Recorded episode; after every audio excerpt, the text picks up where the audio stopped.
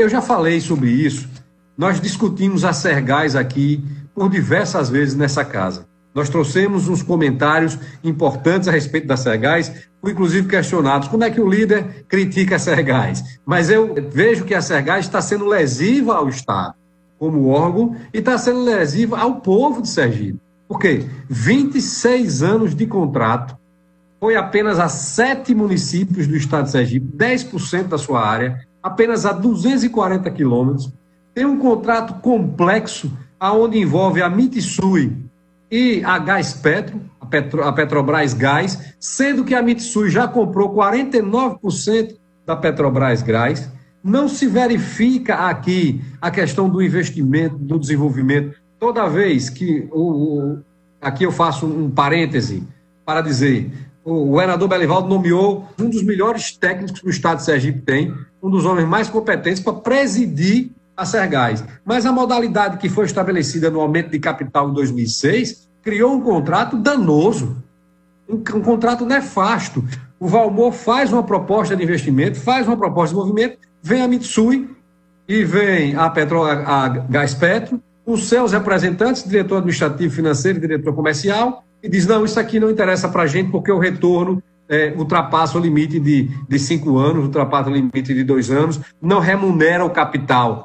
Empresa estatal, empresa de desenvolvimento, ela não tem que discutir remuneração de capital, ela tem que discutir atendimento às necessidades de avanço no Estado de Sergipe. E quero dizer mais uma coisa: a gente precisa continuar na fiscalização. Eu já fiz um, uma solicitação ao Tribunal de Contas em relação aos gastos apresentados. E quero dizer o seguinte: no, no, na avaliação do balanço da Sergás, que faturou em 2019 210 milhões, ela apenas tem uma empresa com faturamento, um lucro de 1 milhão. Como é que uma empresa fatura 210 milhões e tem um resultado de 1 milhão?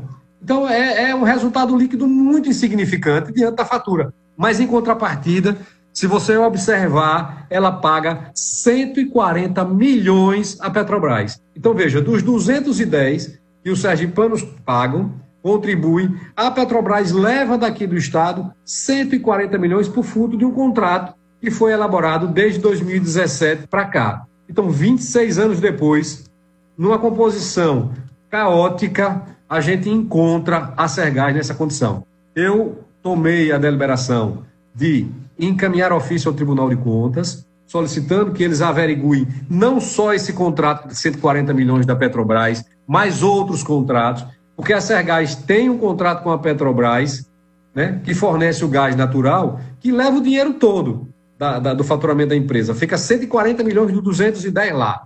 Resultado, lucro, resultado líquido de um milhão apenas. Ou seja, dividendos para os sergipanos não tem, dividendos para o governo do Estado não tem.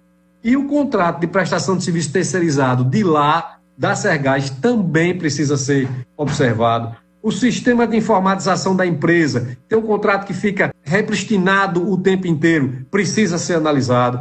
Telefonia e correlatos, é, locação de veículos. Eu fiz uma lista de cinco contratos e o contrato de manutenção e de operação de gasodutos. Nós precisamos ter acesso a isso.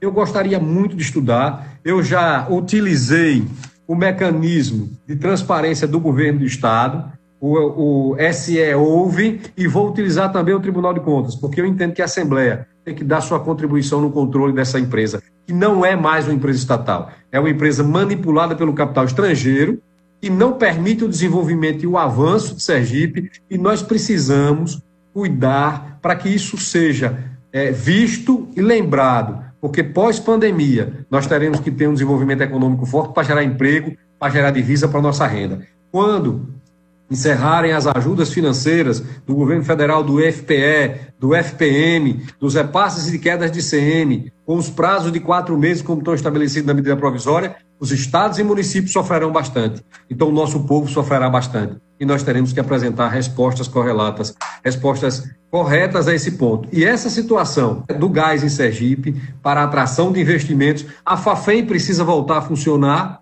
mas depende de um contrato de gás equilibrado Se a Petrobras não baixa, se a Gaspetro está tá privatizada e a Sergás não influencia, a gente precisa tomar atitudes para permitir que o desenvolvimento chegue ao Estado de Sergipe, a Itabaiana, a Lagarto, a Propriar. Sete municípios apenas em Sergipe são atendidos pela, pela, pela Sergás. Areia Branca e Propriar. Eles têm uma, uma empresa de Carmópolis que compra o gás da Sergás, compacta no caminhão e leva para poder atender. É muito insignificante.